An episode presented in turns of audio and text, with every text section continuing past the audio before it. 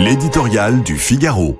Paris, Tahiti plage par Vincent Trémollet de Villers. Un jour, j'irai à Tahiti, c'est là que je vivrai ma meilleure vie. La rengaine kitsch qui, il y a quelques années, a fait danser la France populaire, résume dans l'opinion le long voyage d'Anne Hidalgo. Tout est là pour épicer le cocktail du scandale.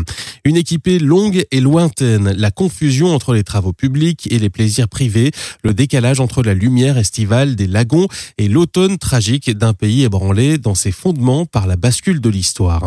La maire de Paris crie à l'injustice, plaide l'indulgence, mais quand Jean-Michel Blanquer s'était rendu pour un court séjour à ses frais pendant les vacances à Ibiza, la même avait dénoncé la désinvolture et la légèreté du ministre de l'Éducation nationale. Ces deux mots lui reviennent en boomerang. On pourrait en trouver d'autres tant la maire de Paris excelle dans l'exercice du redressement moral et du double discours. Jamais en retard d'une leçon écologique, elle se montre sur les réseaux sociaux roulant à bicyclette dans les rues de Paris, qu'il pleuve, qu'il vente ou même qu'elle soit sur du sable blanc à des milliers de kilomètres de là.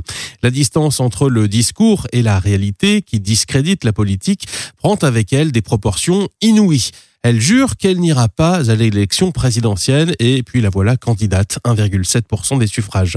Elle promet qu'elle n'augmentera pas les impôts locaux et les voilà plus écrasants que jamais, 52% de hausse en 2023.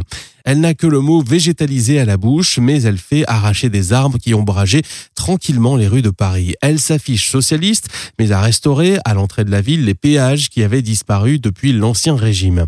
Elle se veut inclusive, mais les prolos, la classe moyenne, les familles sont exclues méthodiquement d'une ville transformée pour eux en un chaos hostile et ruineux.